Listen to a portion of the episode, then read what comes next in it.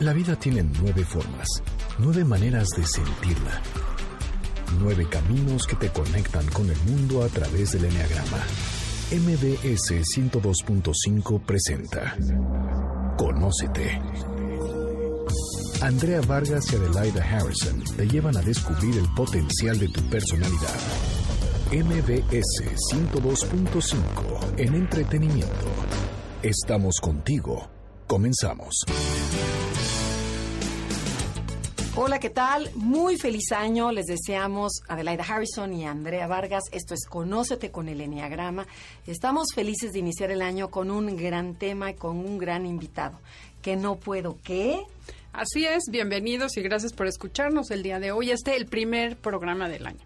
Y por eso decidimos que el tema de hoy es que no puedo, ¿qué? Que no puedo cumplir mis propósitos, que no puedo cambiar mi realidad.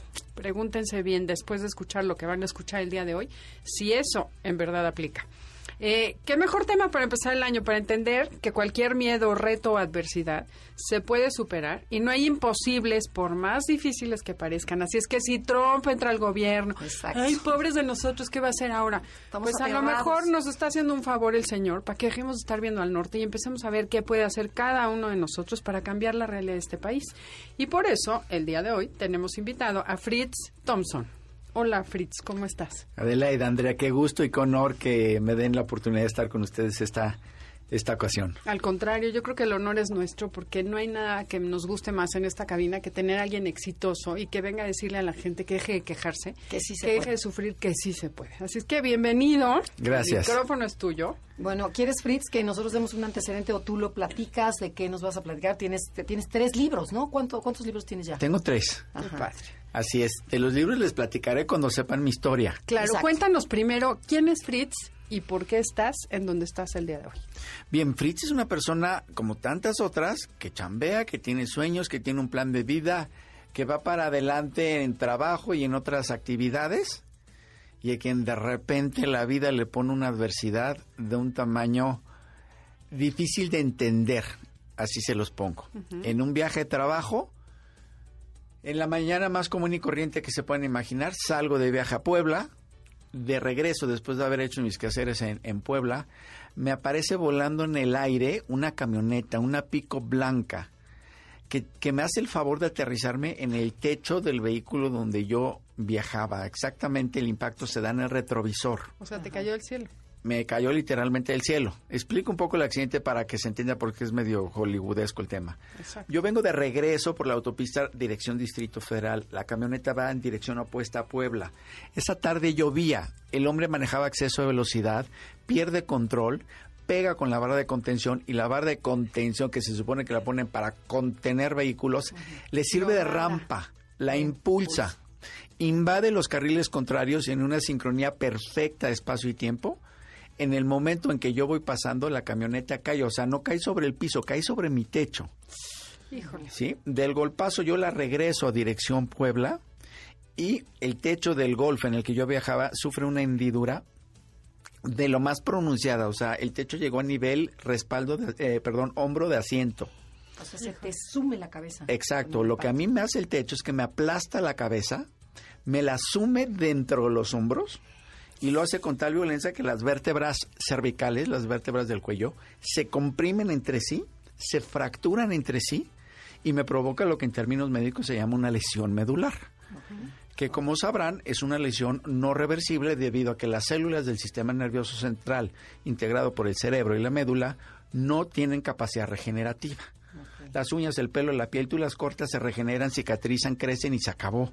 Pero el cerebro y la médula, si tú las dañas, tienen dos efectos inmediatos. El primero es que dejan de cumplir su función y el otro es que no se regeneran. Por lo tanto, este tipo de eh, lesiones son permanentes. Ahora, la médula transmite información neurológica del cerebro al cuerpo.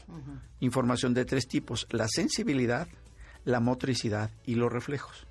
Entonces, cuando hay un daño medular, literalmente hay una desconexión De. De todo. entre el cuerpo y la cabeza. O sea, como si te hubieras cortado la cabeza. Tal cual, pues bueno, viene un, una parálisis del lugar de la lesión hacia abajo, falta de sensibilidad y falta de reflejos. Por lo tanto, a mí que me pasó en la cervical 6, cervical 7, para ubicar los sencillos donde van los nudos de la corbata, donde se cierra la, la camisa de cuello. De ahí para abajo me dejó de funcionar el cuerpo. No podía respirar por mí mismo, no tenía función digestiva, no tenía función urinaria, no tenía sensibilidad en lo más mínimo. Me podían poner una antorcha en los pies y yo no me enteraba. ¿Y estabas consciente? Perfectamente consciente. Nunca perdiste el conocimiento. Nada. Yo organicé mi rescate. Y bueno, y sobrevine también parálisis. ¿no? No podía mover absolutamente nada. Decía yo del cuello para abajo, ni hombros, ni manos. es lo ni- que llaman cuadriplegia. Cuadriplegia, cuando se Los pierde funcionalidad de cuatro extremidades. Ok. Paraplegia es cuando la lesión es en la zona, Del digamos, eh, eh, dorsal, la espalda, coloquialmente. y, y bueno, ahí se conserva funcionalidad de, de extremidades superiores. Pero el tema es que la vida, cuando te dan una notición de este calibre a los 33 años, donde no solo estás cuadripléjico, sino te dicen, esto es lo que vas a vivir el resto de tu vida. No hay reversa, no hay para atrás, no hay cura, no hay nada que hacer más que terapia de mantenimiento. Pero O ya, a ver, sea- regrésate un poquito. En ese momento que sientes que el, que el jeep vuela y cae encima de ti, ¿qué pasa en ti por dentro? Mira, oye, O sea, es tan rápido que no te es instantáneo, Andrea. No pude volantear, no pude frenar. O sea, el impacto fue, pero sí, un, un- un pestañear. Siento el impacto, mi coche sigue su trayectoria. Un segundo impacto, después de varios metros que rodé, frena el vehículo. Y una de las cosas que nunca he podido explicar de mi accidente es que no pierdo conciencia. Entonces yo me veo eh, atrapado dentro del coche, hago intentos por tomar el celular para pedir auxilio, hago intentos por patear la puerta para salirme y el cuerpo no me responde. Ay, qué desesperación. Y es cuando me doy cuenta que estoy cuadripléjico, porque llega un buen hombre, abre la puerta y me pregunta, ¿dónde te lastimaste que te duele? Cuando me lo pregunta, pues yo me doy cuenta de que no me duele nada. Y entonces dije, a ver, no podía respirar, em- me empecé a ahogar, no me obedecía al cuerpo, no me dolía nada, yo sospeché lo que me había sucedido y entonces le pedí a este buen hombre que me moviera la pierna porque yo sabía que con eso me iba a confir- eh, confirmar lo que yo sospechaba. Cierro los ojos y él me dice, ¿ya? Y yo le dije, ya. Pero no entendimos que él me decía, ya, para dejar de mover la pierna. Yo le decía, ya, para que empezara. Pasan unos segundos, abro los ojos, veo la mano de ese señor meciendo mi pierna de un lado al otro, no sentí. Esa pierna ya era ajena. No sentí el movimiento que estaba provocando tampoco la mano sobre mi rodilla y fue en ese momento cuando me confirmé que me había quedado cuadripléjico. O sea, lo supiste desde el primer instante. perfectamente enterado, yo tenía conocimiento de este tema porque en alguna ocasión en la preparatoria un compañero había tenido una lesión similar. Entonces yo sabía lo que implicaba. Y bueno, yo mismo organicé mi rescate, hice cuatro llamadas claves a personas que necesitaba yo que me auxiliaran. Me reconstruyeron la, la columna, las cervicales en, en Médica Sur, ¿no? un grupo de seis doctores, todos sensacionales. Y el pronóstico es ese, no te vuelves a mover y, y bueno, te espera cama y silla de ruedas de por vida. No, no, no. Les decía, a los 33 años, cuando tienes absolutamente todos los sueños por cumplir, en un momento absolutamente pleno, como dices Andrea, de mi vida, donde todo funcionaba, donde todo lo conseguía, y, y de repente tu vida colapsa porque empiezas con un problema físico, pero de ahí viene un desequilibrio emocional que para qué te cuento, psiquiatras, calmantes, etcétera. Súmale con un eh, desestabilización de una per- familia perfectamente unida, de amor, de cariño funcional, donde todo, te- todo el mundo se quiere y donde todo el mundo se apoya y se apapacha, pero de repente uno de los hijos, bueno, cae en desgracia. y Entonces, un paquete todo el mundo, eso sucede cuando en este tipo de eventos, cuando un ser ama- amado entra en desgracia, pues todos los que lo aman le entran parejo a la sufridera y a la desestabilización de su vida. Mi hermana y mi madre en aquellos tiempos, ahorita siguen viviendo en Cancún, tuvieron que venir a la Ciudad de México y abandonaron su vida en Cancún para atenderme. Y eh, súmale problemas económicos porque en este tipo de lesiones hay que pagar la hospitalización, el doctor, la consulta, no hay patrimonio que alcance, se tronó todo lo que yo alguna vez había ahorrado. Mm, Le pedí prestado a mi mamá, le pedí prestado a mi hermana, me acabé lo que ellos tenían, la tía, la tarjeta de crédito y, y mi accidente se convirtió en una pesadilla económica por si no fuera suficiente las que ya, ¿no? que tenías. Súmale broncas espirituales, ¿no? Oye Dios, ¿Por qué a mí? Exacto. ¿Por qué yo? Es la pregunta que nos hacemos todos los lesionados medulares. Oye, soy un hombre que trabaja, soy un hombre que trato de aportar a la sociedad, no le hago daño a nadie, trato de vivir bajo las leyes de este país y me pasa lo que me pasa. ¿Y dónde estuviste? Cuando y, hay tanto pelado que se porta mal. Que hace de las suyas y yo tirado en una cama y dice, a ver, aquí no, esto no se vale, esto no era para mí. Y entonces, bueno, es una vida que era plena, que un evento de un segundo provoca que la vida colapse, pero en todos sus ámbitos. Y de repente el monstruo es tan grande que ya no sabes cómo enfrentarlo. Porque nunca te habías pasado por la cabeza que algo de estas dimensiones te pudiese pasar a ti. Oye, ¿y pasó algún momento de tu vida que quisieras haberte muerto en el accidente? Mira, por supuesto, eh, eh, cuando te dan este tipo de noticias, el desequilibrio emocional es enorme. Yo estaba bajo psiquiatra, me tenían dopado, yo me la pasaba fantaseando con mi suicidio, porque era complicadísimo. No había nada en qué pensar. Pensar a futuro era cama y silla de ruedas, y era de lo más amedrentador que se puedan imaginar. Y pensar en el pasado era terrible porque era mi fútbol, mi tenis, mis cascaritas, mira correr al bosque de Tlalpan, lo que tanto amé alguna vez y que ya nunca iba a suceder. Entonces, el futuro daba miedo, el pasado duele. No hay nada que pensar. Había un foquito verde que se prendía y se apagaba, era la alarma de humo. A mí me tenían totalmente horizontal y yo veía ocho horas un foquito verde prenderse y apagarse. Y era en lo que en lo que se yo, yo, yo llamé esas noches mis noches de demencia porque yo soñaba, fantaseaba con que por el amor de Dios se acabara mi historia, se acabara mi vida, porque esto era demasiado rudo para mí y para mi gente. Y ese es el arranque. Si ustedes alguna vez se han sentido así, no se muevan, porque les tenemos noticias. Esto es Conócete con el Enneagrama. Estás escuchando el podcast de Conócete con el Enneagrama, MBS 102.5. Ya estamos de regreso en Conócete con el Enneagrama. Somos Adelaida y Andrea y estamos con Fritz Thompson. Eh, eh, Fritz Thompson que nos está platicando de un trágico, accidente que vivió en el 2001, ¿no? De, de la carretera Puebla-México. Exacto. Fritz nos estaba contando quién era Fritz. Lo que yo les quiero decir el día de hoy es que mi sorpresa fue mayúscula cuando íbamos a entrevistar a un cuadrapléjico y me voy encontrando un señor con unos ojos muy bonitos, de traje, corbata y perfectamente independiente, caminando solo, que subió las escaleras perfectamente normal. Y vaya que son tres pisos de escaleras así esta cabina, que le quitan el aire a cualquiera. Así es que, que no se puede, ¿qué? Sigue, Fritz. Ahora sí, cuéntale a la gente. Sigue con tu historia. Les comentaba que ese es el arranque de mi historia. Si me permiten resumir la historia de una persona que vive en plenitud, enfrenta la adversidad y esta persona no sabe cómo enfrentar la broncota que, la vida le puso. De ahí vienen tres años de rehabilitación en diferentes clínicas, hospitales, centros de, de especializados en, en, daños en el sistema nervioso central, México, Miami, Cuba, Alemania, en donde me dediqué en cuerpo y alma a, rehabilitar. Y lo que eh, pareció ser una tragedia, poco a poco se fue convirtiendo en una enseñanza. Recuerdo como mi mamá dijo una de esas frases que solo pueden soltar las mamás con absoluta sabiduría. Dijo, lo que pasa es que Fritz acaba de entrar a la Universidad de la Vida.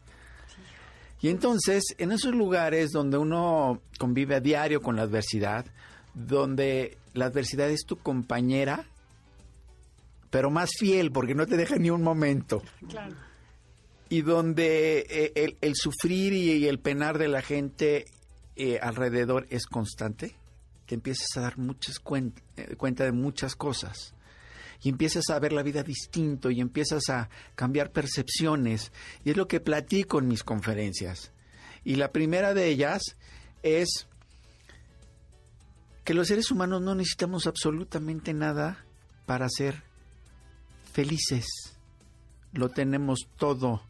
¿Qué quiero decir? Cuando yo me ponía loco de mis depresiones y con la intención de evitar al psiquiatra porque me tenían dopado y yo alucinaba al viejito barbón ese que me atendía y me mandaba a Júpiter de viaje, yo pues empecé a actuar y empecé a fingir que estaba muy bien emocionalmente, aunque la verdad de las cosas es que estaba yo muy mal.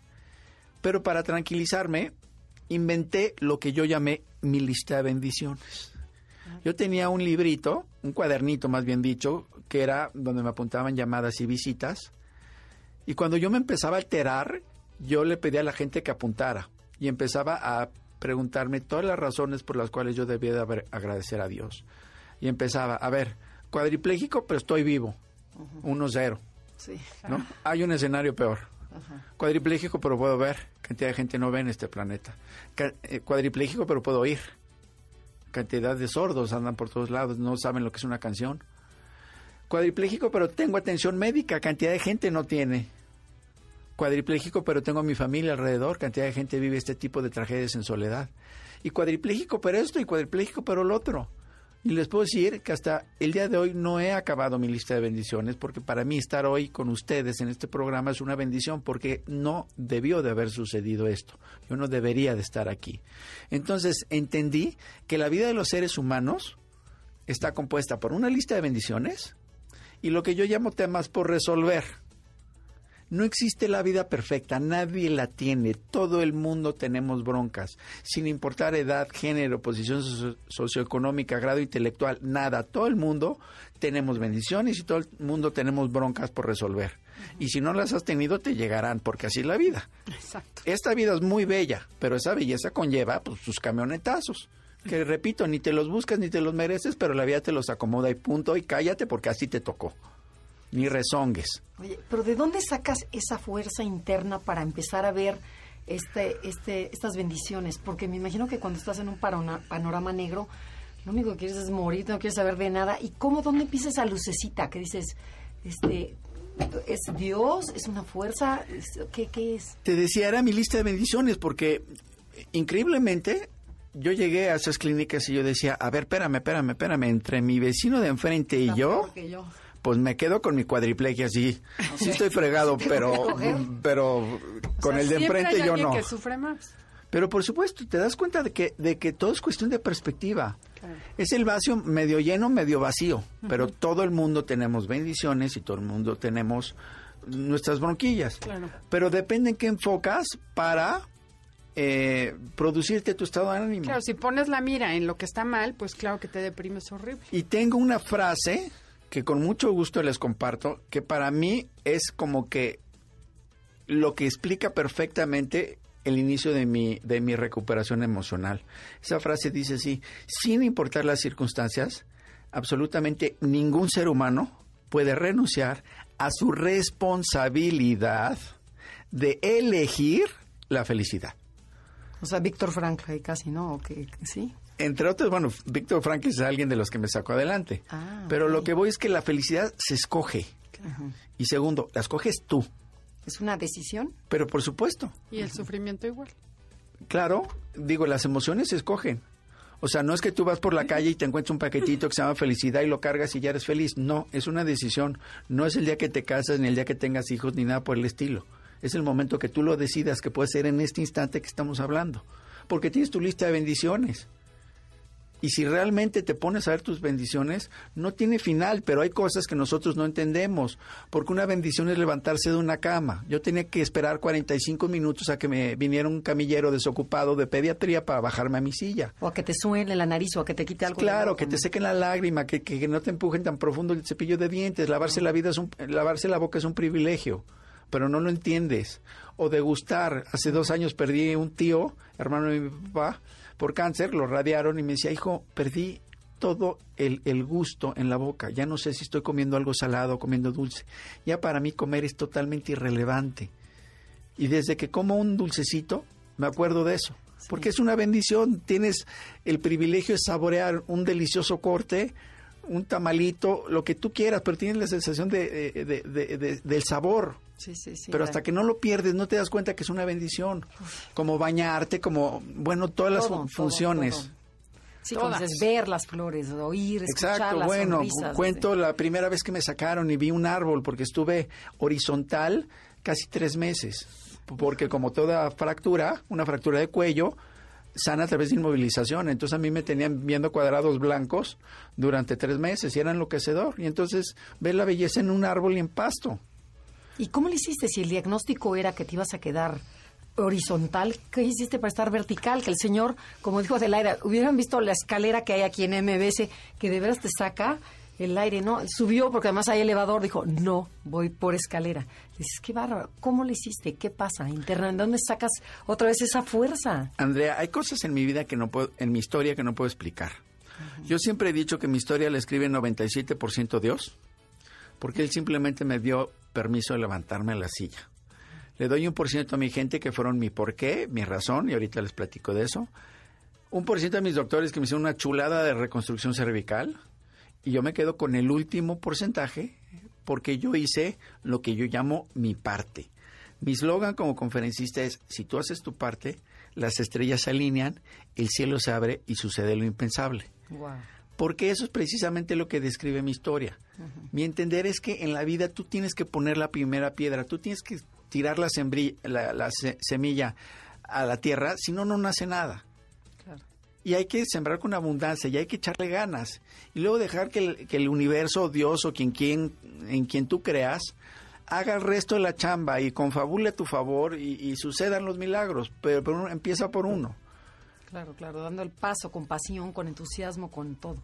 Pero cuando estás así, Dices, qué bárbaro. Bueno, pero el cariño de tu familia, eso tuvo que ver mucho. Déjame decirte que una de las características de esta lesión es que no te puedes echar para atrás, ni siquiera te puedes suicidar, que es lo irónico del asunto. Entonces tienes que ir para adelante y en el ir para adelante, en un tratamiento psicológico, un psicólogo me habló de Víctor Frank. Sobreviviente de campos de concentración nazi, que descubre que aquellos que sobrevivían eran aquellos que tenían un porqué en la vida, una razón. Yo me leí su libro que no puedo recomendar más, que es una chulada, que está traducido al idioma que quieran y, y eh, está entre los 10 libros más vendidos en la historia de la humanidad, en el que él dice, quien tiene un por qué vivir, siempre encuentra, el cómo. Bueno, a mí me quedó clarísimo el tema. Yo dije, a ver, ¿cuál es mi por qué en la vida? Mi familia, ¿no? Claro, en ese momento fue mi familia. Mi situación, yo mismo no me sentía mi por qué. Yo decía, cara, mi vida se echó a perder, pero mi gente está sufriendo una locura. Y yo tengo que regresarlos a toda la, a la bendita normalidad en la que alguna vez vivimos todos. Y por ellos, les puedo decir que me convertí en el más obsesivo paciente que se puedan imaginar. Yo hacía ocho horas de terapia al día bajo supervisión médica. Ahí me llevaba yo ligas, pesas, lo que fuera a mi habitación y a escondidas le metía dos, cuatro, seis horas más. Incansable. Porque tenía un hambre brutal por vivir, un deseo todavía de realizar muchísimas cosas y obviamente mi cuerpo pagó facturas. Me empecé a modretear por todos lados por el sobreejercicio ah, que estaba haciendo. Estaba yo reventando vasos sanguíneos de tanto ejercicio. Me vieron los doctores y me acusaron con el director de la clínica y pum, que me corren. Me corrieron de Cuba, ¿no? ¿En serio? Y entonces, como yo estuve dos años en Cuba, fui, se le hice chillona al director, me volvió a aceptar, lo volví a hacer, me volvieron a correr, la volví a hacer chillona, lo volví a hacer, me volvieron a aceptar, me volvieron a correr, bueno, tres veces, ¿no? Al grado que fue más fácil que el director del hospital se cansara de correrme que él sabía que yo iba a regresar a, insistir. Oye, pero ojalá hubiera pacientes como tú, ¿no? O sea, con esa voluntad y esa tenacidad y esa fuerza. Andrea, esta historia la escribe un hombre como tantos otros, que simplemente quiere vivir con hambre de, de, disfrutar la vida y un hombre al que la vida le enseñó no solo a amar la vida, sino a soñar en la vida. Ay, qué padre. Tenemos que ir a un corte comercial. Esto es Conócete con el Enneagrama. Y estamos hablando... ¿Que no puedo qué? de Fritz Thompson. Comuníquense a través de Facebook, Enneagrama Conócete o mándenos un tweet. Arroba Conócete MBS. Estás escuchando el podcast de Conócete con el Enneagrama. MBS 102.5. Ya estamos nuevamente de regreso con Fritz Thompson. Nosotros somos Adelaida y Andrea. Y estábamos en el comercial comentando sobre las películas que hay últimamente sobre el, como el caso de Fritz, que tú me decías que tanto la de Friends como la, la otra, ¿cómo se llama? no recuerdo exactamente el título, pero se llamaba algo así como Yo antes de ti. Yo antes de ti, es un millonario que tira la toalla, que, le, que se enamora de, la chavita que lo cuida. Exacto. Y, este, y tú crees que con ese amor va a ser la fuerza para seguir adelante. Y dice, no, no quiero que me ven. Y era súper deportista como tú. Sí, mira. Yo, ¿Cómo, con- cómo las ves esas yo películas? considero que ambas películas tienen su parte de realidad, pero su parte de, de que no, no es realmente lo que vive un cuadripléjico, lo cual es complicadísimo de, de poner en una película. Yo siempre le he dicho a todas las personas con las que he platicado mi experiencia que yo puedo pasar 10 años contándoles lo que es vivir la desesperación de estar cuadripléjico y nunca me van a entender. Porque no solo es estar cuadripléjico, es tener esa amenaza que te, que te dinamita la cabeza que es no va a cambiar esta situación. Entonces tú dices, oye, ¿yo puedo vivir 35 años así? Dices, espérame, no. O sea, entonces, eh, les puedo decir que es una situación sumamente complicada que enfrentar. Pero lo que yo aprendí en las clínicas de rehabilitación es que eh, la vida es, es bella, pero a veces muy complicada muy difícil. Pero esa belleza que trae la vida hace que valga la pena vivirla. Y mi entender es que el arte de vivir la vida consiste en dos cosas. Disfrutar los momentos de plenitud, que muchas veces ni los valoras, tienes absolutamente todas las bendiciones y te quejas porque voló la mosca, por cosas que no trascienden, que no vienen al caso, cosas que en dos días se, acabaron, se olvidaron. Pues sin embargo, te desgastas emocionalmente y te alteras y etcétera por cosas que no valen la pena. Y todo lo que trasciende se te olvida. Como decía, la bendición de levantarte de la cama, sí, sí. ¿no? la bendición de trabajar, ¿no? la bendición, bueno, eh, en Cuba no ha- está prohibida la leche para personas mayores a siete años. ¿De veras? Y yo hasta la fecha adoro mis sucaritas y choco crispies y mis compops. Yo me leche. llevaba cereales y yo tenía que sobornar para conseguir en el mercado negro leche y echarle agua en mi regadera porque tenía que comer en mi cuarto para que no me viera nadie más. Y era un polvo amarillento Horroroso. espantoso que le ponías agua y no había manera de calcularle la cantidad y sabe- sabía horrible. Y el otro día iba en el súper, en el carrito eléctrico, y había un espectáculo enfrente de mí. Había un pasillo de leche, todo el pasillo era leche. ¿no? La marca quiera. 1, la marca 2, el chocolate, vainilla, el Aquaman y el Superman para los chavitos para la escuela. Eh, que, que de soya y esto. Yo, yo, yo pensé, ¿alguien en México se da cuenta de que tenemos un pasillo de leche? Claro. y que te puedes llevar todos los litros que aguante tu carrito, tu tarjeta o la quincena, lo que quieras, Sí, la carencia es ¿no? impresionante. Y entonces, cuando tú no careces de algo, la tendencia No natural es no valorarlo, pero no entiendes que también son bendiciones. Totalmente. Y la verdad de la vida es que después de encontrarle un sentido a mi pelea, porque yo decía, quería yo devolverle la, tranquilidad a mi gente, y después de tres años de esfuerzo, un esfuerzo donde me quedé tranquilo de que no hubo gota de sudor que yo no sacara, donde no hubo algo que yo no hiciera por, por mi rehabilitación, finalmente eh, retomé mi vida y la vida, así es como se los digo, me llevó a ser conferencista.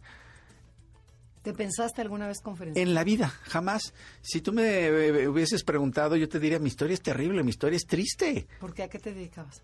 Yo soy de profesión ingeniero mecánico y licenciado en economía y siempre fui muy estudiosito, tengo dos maestrías y todo lo que estudié, a la mera hora no lo aplico porque entendí que mi pasión está en devolverle a la vida lo que, lo que tan generosamente me ha dado a mí. Y como les comentaba, yo estaba haciendo una maestría en el IPADE cuando me accidenté y regresé tres años después al IPADE ya caminando y cuando un profesor me ve entrar me dice, Fritz, tú tienes que contar tu historia, no te la puedes quedar. Claro. Y así fue como me prestaron un grupo de alumnos para platicarla y desde hace 10 años doy conferencias motivales, motivacionales en todos los auditorios que se puedan imaginar, desde eh, empresas hasta deportistas de alto rendimiento, alcohólicos, drogadictos, asilos, porque finalmente de lo que yo platico es lo que todos vivimos, de que en esta vida la adversidad siempre se hace presente, pero la belleza de la vida debe de ser lo que prevalezca en nuestros sentimientos y no esos golpes que de repente te acomodan. Y tú debes de tener la capacidad para manejar la adversidad, darle vuelta a la hoja y seguir viviendo y gozando la vida, que es corta y vivir es un privilegio. ¿Y de qué crees que dependa? Que hay gente que lo hace, como tú, Y hay gente que porque tiene la uña chueca o porque le debe al banco 10 pesos está tirada llorando o porque pobre de mí, que la situación. Mira, Adelaida, la, la manera como yo lo explico es que el papel de víctima es el más fácil. Es donde culpas a otros de que por culpa tuya yo esto y por culpa de aquel yo lo otro. Y ese es un papel donde tú tratas de negar tu responsabilidad sobre tu felicidad, que es lo que decía yo hace un rato. ¿no? Claro que además responsabilidad es la habilidad de responder diferente.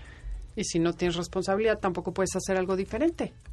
De acuerdo, y en el momento en que tú culpas a otro, tú estás perdiendo el poder sobre tu vida. Si algo tengo que agradecerle este bendito accidente, y bendito no lo digo con sarcasmo, lo digo realmente agradecido, es que a mí me enseñó a ser feliz. Me enseñó a, a controlar mis emociones, a saber lo que yo quiero sentir, como es el perdón, como es la alegría, como es la felicidad, lo que es el amor. ¿no? Y todos aquellos sentimientos que no enriquecen mi vida, como el odio, el rencor, etcétera, los extirpo y, y, yo vivo la vida que quiero y vivo en paz y vivo en armonía con todo el mundo y con todos los seres humanos que me rodean. Y eso ha sido una enorme aportación. Lamentablemente muchas veces tenemos que pasar por estos eventos tan duros y drásticos para entender el poder que tenemos los seres humanos sobre nuestra felicidad y sobre nuestra vida. Oye, Fritz, ¿y antes del accidente tú tenías claro cuál era tu sentido de vida? O sea, ¿tú sabías para dónde ibas, qué ibas a hacer? ¿O vivías como todos, que vivimos así como en el éter? No, Andrea, no tenía yo claro cuál era mi sentido de vida. Incluso en las clínicas de rehabilitación, cuando este doctor me da el, me enseña el principio de vivir bajo un porqué, es cuando yo entiendo. Y entonces, como decía, mi, mi gente se convierte en mi porqué, pero anteriormente yo no conocía ese concepto y no puedo recomendarle más a la audiencia que por favor reflexionen sobre la vida, para qué están aquí, cuál es la razón de su existir, qué es aquello de lo que no pueden carecer para vivir y que se lo graben. Porque este concepto sacó adelante a gente de, de, campos de concentración, no es algo que yo platique, no es algo personal mío, esto es histórico en, en, en la vida de, de, cantidad de gente que sobrevivió uh -huh. campos de concentración. O sea, deja de quejarte por qué te pasó esto o por qué estás donde estás y empieza a ver para, ¿Para qué? qué?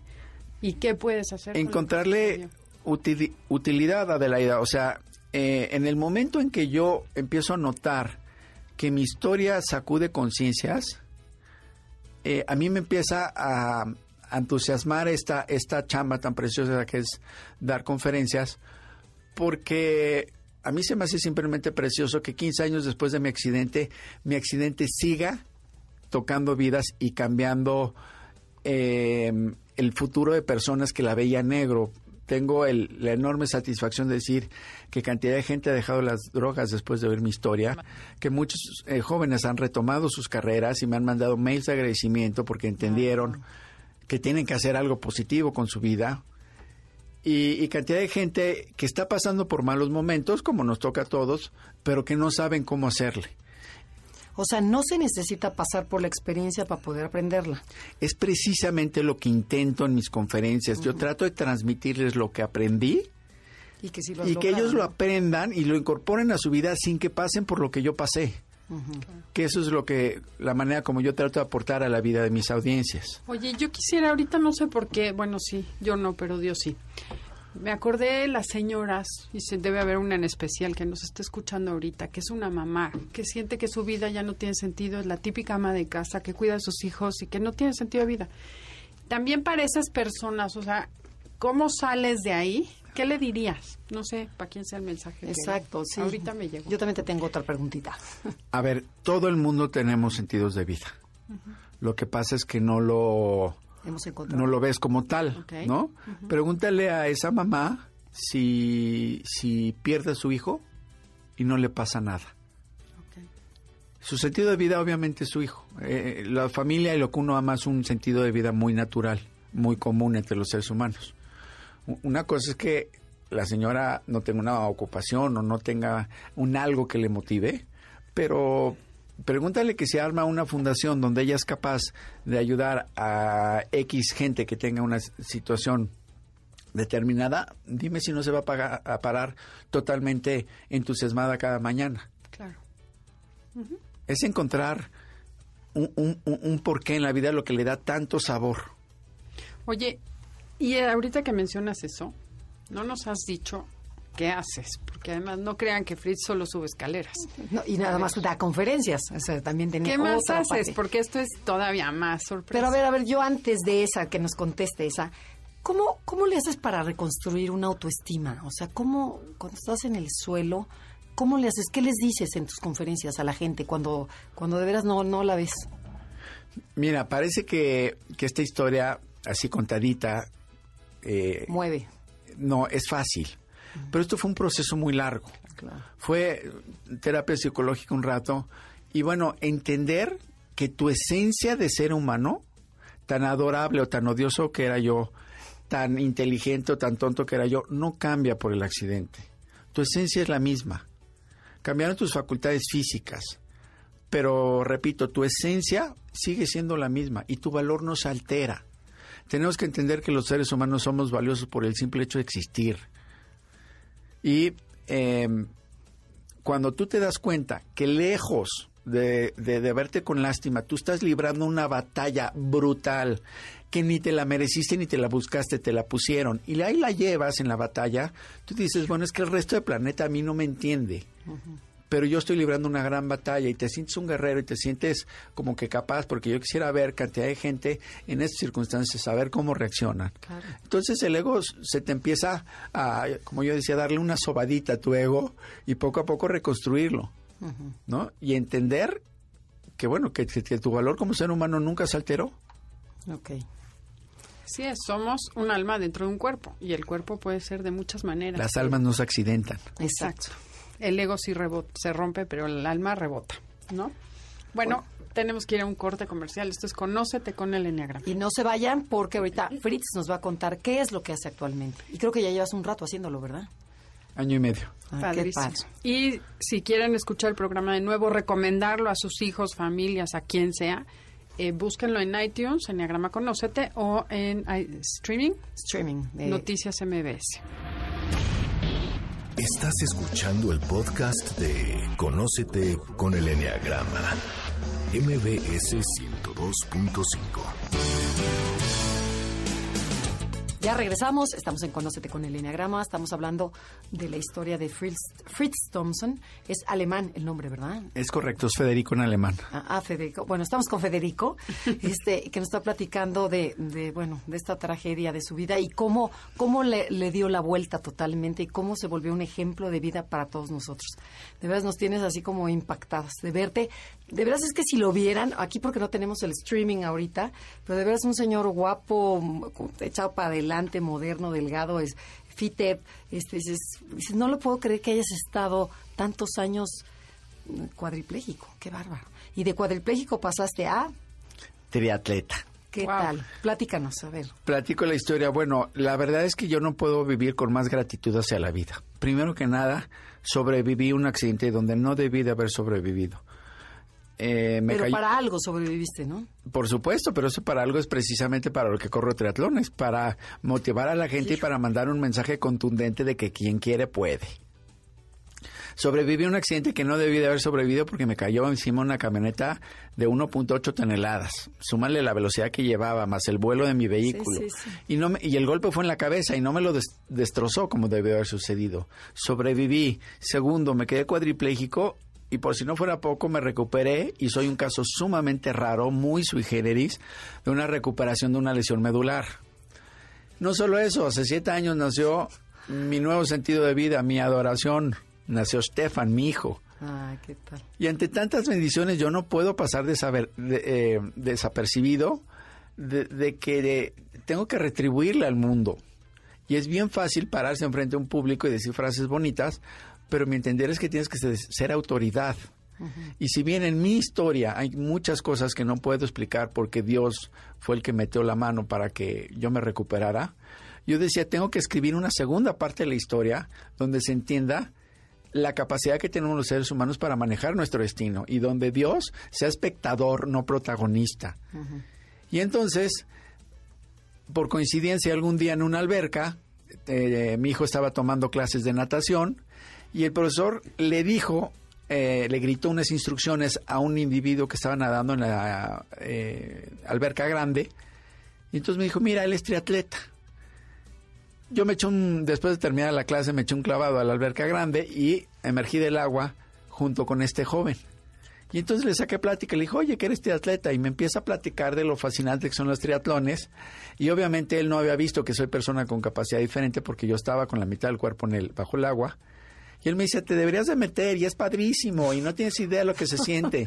y yo por mí decía, ay, es que, ¿para qué le cuento toda la historia? Y le decía yo, eh, no, no vale la pena. Y entonces eh, lo que sucedió es que ese joven me, me metió una espinita, que ya nunca me sacaría más que entrando por la meta de un triatlón. Él, él sí vio lo que tú podías hacer, aunque tú en ese momento no lo veías. Él, él nunca se dio cuenta, porque esa conversación quedó en eso. Pero al Pero tú final dices te hizo nivel, ver algo que tú no Claro, habías por creído supuesto. de ti. Y fueron tres meses en los que yo literalmente viví angustiado porque yo decía, ¿debo serlo? ¿No debo serlo? Eh, Estoy loco. ¿Qué trato de comprobarme esto? Pues yo dije, a ver, voy a poner una condición, que, que no dañe mi salud. Claro. Mientras no suceda eso, yo voy para adelante. Y segundo, me tienen que dar autorización todos mis doctores. Hablé con mis neurólogos, eh, ortopedistas, todos, todos dijeron estrictamente no hay bronca, check-up, No, todo yo que te bien. hubieran dicho que sí hay bronca, mandaba a volar, Rico, con tu historia. Pero curiosamente el triatlón es menos agresivo que un maratón, por ejemplo. No, Depende no cómo lo veas, no En- necesariamente. a ver, ¿en qué consiste un triatlón? Un triatlón, para empezar, debo decir que hay distintas categorías. En los triatlones, primero se nada, luego se anda en bici y finalmente se, corre. Ajá, pero ¿cuánto? Pero hay cada? distintas carreras, Ah, eh, distintas Distancias. distancias. Está la versión sprint, que es una versión, digamos que light, relativamente sencilla. Nada 750 metros, 20 en bici y 5 corriendo. 20 kilómetros. Bueno, ¿y cuántos ni le hacemos ni una? O sea, o no, sea, no, para no. mí eso ya es guau. Pero mi, mi meta era un olímpico, que son 1.5 kilómetros nadando, 40 en bici, 10 corriendo. Ah, Wow. Entonces, bueno, después de la autorización de los doctores me puse a entrenar, cerré el pico, me puse a gimnasio militarizado, De que sí se puede. ¿Cómo de que? a bajar la lonja, ponerme en forma lo más posible para llegar eh, a hacer una competencia, digamos que digna. Y finalmente, el 15 de noviembre del 2015, fui al de Shelja, después de batallar y después de, de, bueno, una cantidad de obstáculos.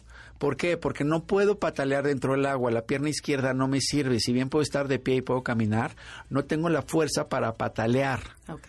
Tampoco me puedo subir a una bici porque la abducción, que es el, El abductor, el de abrir y cerrar. es el, el, el músculo que abre las piernas así como para subirte a un caballo, también lo perdí. No lo tengo, digamos que muy fuerte. Y tampoco puedo correr porque arrastro la pierna izquierda.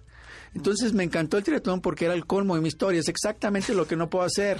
Pero ¿quién dijo que no se puede? Exacto, que no por eso puedo, así el libro. O sea, exacto. Entonces, eh, digo, esto lo hago por dos razones. Primero, para tener un mensaje contundente a mi, a, mi- a- a audiencias que digan, a ver, espérame. No es esto eh, casualidad. Hay, hay un trabajo mental y físico detrás para lograr una meta sumamente complicada. Pero también lo hago por mi hijo, porque a mí me queda clarísimo que los hijos no aprenden ni de golpes, ni de nalgadas, ni de regaños, sino copian conductas. Y creo que lo único, lo mínimo que puedo hacer para agradecerle a Dios la bendición de tener un hijo y servirle ejemplo. Ay, Y decir, bueno, a ver, si papi le dijeron que no iba a caminar y caminó, y no solo eso, si papi fue por un triatlón, mi hijo tiene un mensaje muy contundente Sí. que es que él también tiene que poder, con los sueños que él se ponga o con los camionetazos que le toque, claro. y que yo, como todo padre, no seré ni eterno ni todopoderoso, algún día él tendrá que enfrentar sus camionetazos y yo quiero que salga adelante de los retos que le ponga la vida. No, después de esto, ¿quién puede decir que no se puede? No, yo vi sus videos y te lo juro que te sale la lágrima. Y dices, qué bárbaro, no, no, qué admiración. Mis videos... y, a- para- y principalmente para tu hijo, ¿no? O sea, que dices, qué mejor ejemplo que tu padre. Dices, hijo, ¿qué, qué paquete le estás dejando? O sea, de, de, de que de lograr y de que no se puede quejar. O sea, Hoy en, vi- hoy en día ya he terminado cuatro triatlones. Después me dediqué a escribir este libro que acabo de terminar, que se llama Que no puedo que, donde narro todo lo que viví y donde todos los nos que enfrenté los convertí en sís. Oye, y aquí también hablas de tres papeles clave. Así es. ¿Cuáles son? Que son como que yo lo que entiendo de cómo se debe de vivir la vida. ¿no? Decíamos, en esta vida hay adversidades. Debemos de hacer los eh, papeles del cineasta, Ajá. del escritor y del protagonista. ¿Quién es el cineasta? El cineasta en una película es el que representa de manera visual y, y- y auditiva la historia. Y a la historia siempre le puedes quitar lo que no está en tus listas de bendiciones, ponerle luz a tus listas de bendiciones para que entiendas qué es en lo que te tienes que O sea, enfocar. tú decides dónde pones la atención, echas la cámara. Exacto, ponerle el- música bonita. Exacto. Ok. O sea, ¿cómo interpretar Tú tu vida? tu vida. Tú puedes decir, mi vida es una tragedia y, y muy probablemente tengas razón. Claro. Pero también puedes decir, ¿sabes qué? Es un capítulo de mi vida y estoy escribiendo la parte que le responde a la vida de mi tragedia. Ok.